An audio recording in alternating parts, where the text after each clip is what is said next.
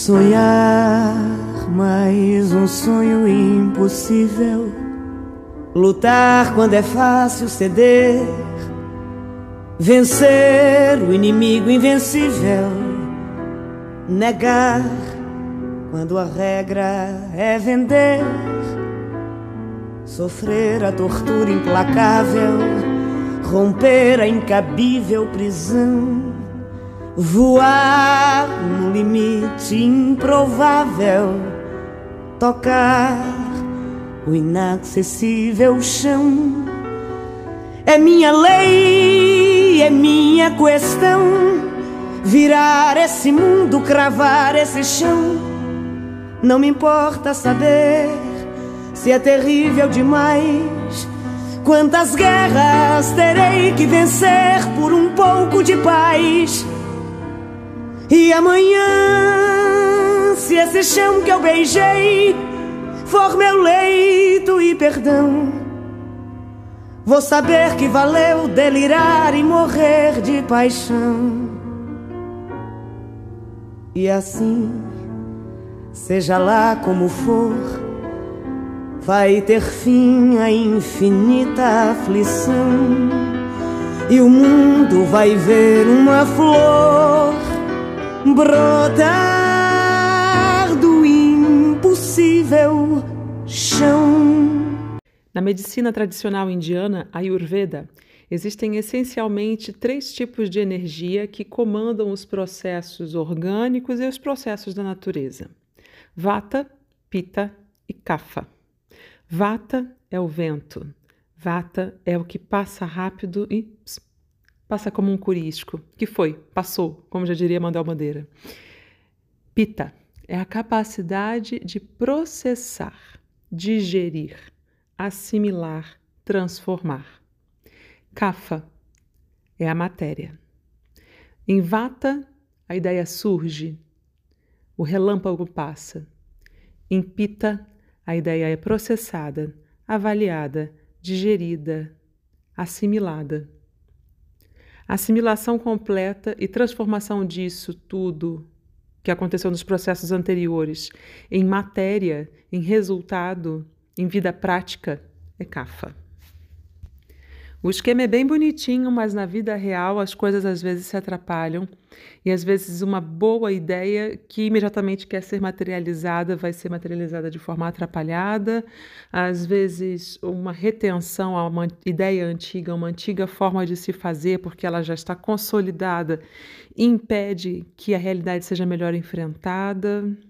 E aí, equilíbrio entre Kapha, Pita e Vata, Vata, Pita e Kapha é um dos segredos do bem viver, dentro dessa forma de enxergar a vida, de se enxergar os sistemas da natureza. Mais um ponto interessante que a gente pode assimilar para a nossa conversa, antes de entrarmos em Don Quixote, é justamente o que a ciência hoje fala a respeito da nossa própria contação de histórias. As histórias que contamos a nosso próprio respeito vão se tornando a realidade. Peraí, os fatos, eles acontecem. A forma como a gente os organiza e faz uma narrativa deles, e revisita, e repisa, e refaz, isso molda nossa mente, do ponto de vista fisiológico mesmo, e molda efetivamente toda a nossa relação com a vida. Então, Vata, a ideia, ela é efêmera, ela é breve, ela passa como curisco de bandeira, mas ela tem um risco, ela nos coloca no risco de moldarmos nossa vida, nossa realidade, nossa biografia pessoal, a ponto de que alguma coisa efêmera e de percepção tenha a capacidade de alterar a qualidade da nossa vida, do nosso prazer e do nosso sofrimento.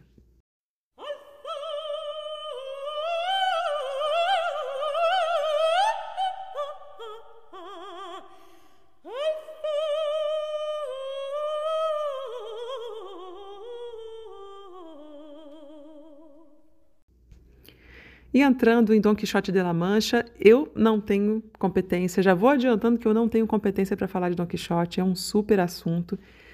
Junto com esse podcast, eu vou colocar dois links de dois vídeos simplesmente brilhantes eh, de duas cervantinas, de duas estudiosas de literatura de Cervantes, para que a gente possa se esbaldar e aprender bastante a respeito de Cervantes, do seu tempo e de Quixote.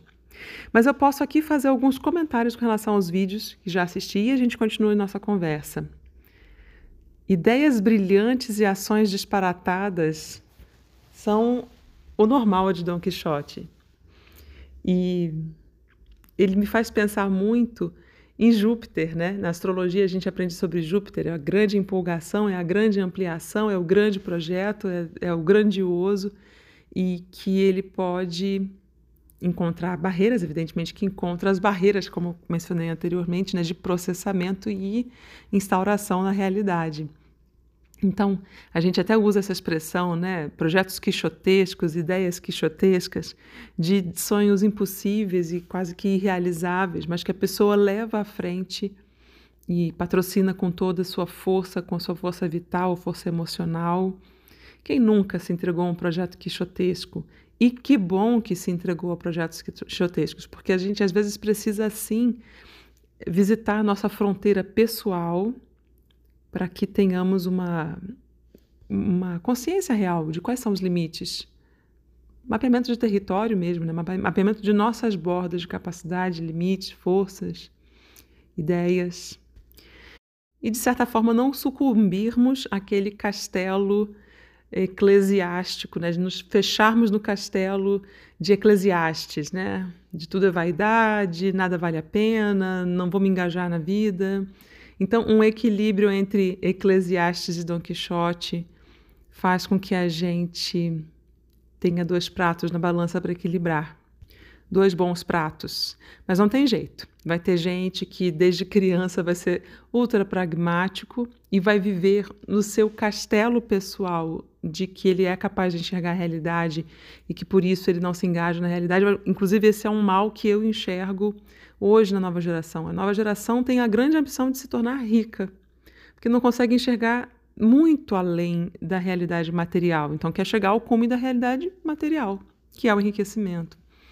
Uh, e a geração dos seus avós, né, dos respectivos avós dessa garotada, vem dos anos 60, né, do proibido proibir, da expansão jupiteriana total.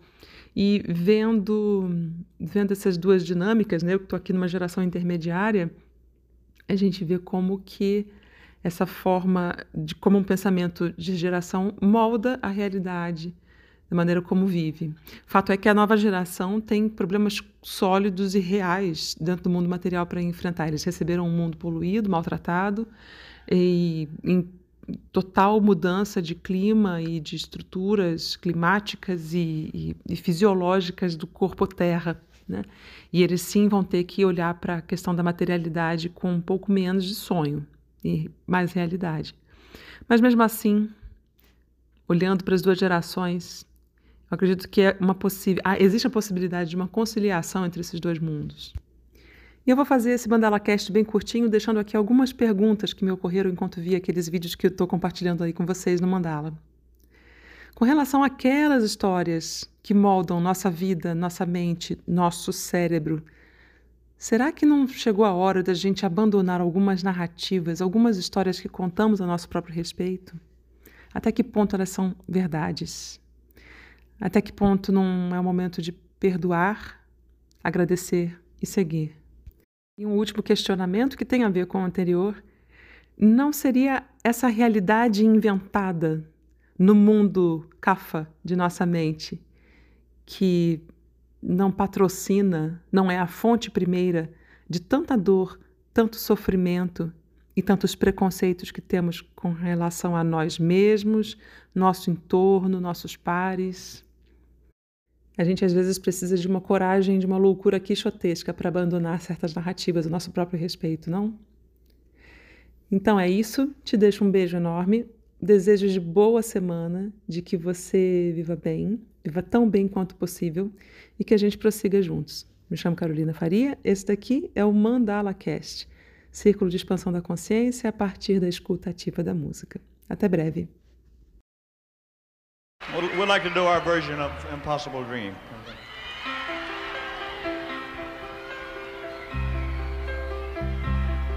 to dream the impossible dream, to fight the unbeatable foe, to bear with unbearable sorrow, to run where the brave dare not go, right the unrightable wrong, to be better far than you are, to try when your arms are too weary, to reach unreachable star.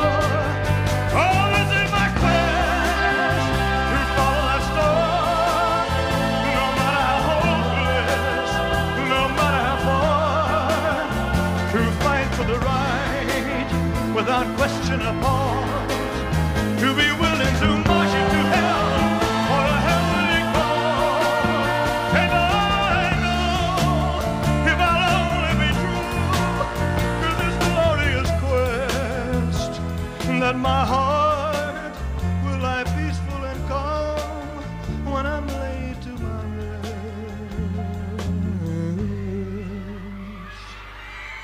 And world will be better for this. That one man, scorned and covered with scars, still strove with his last ounce of courage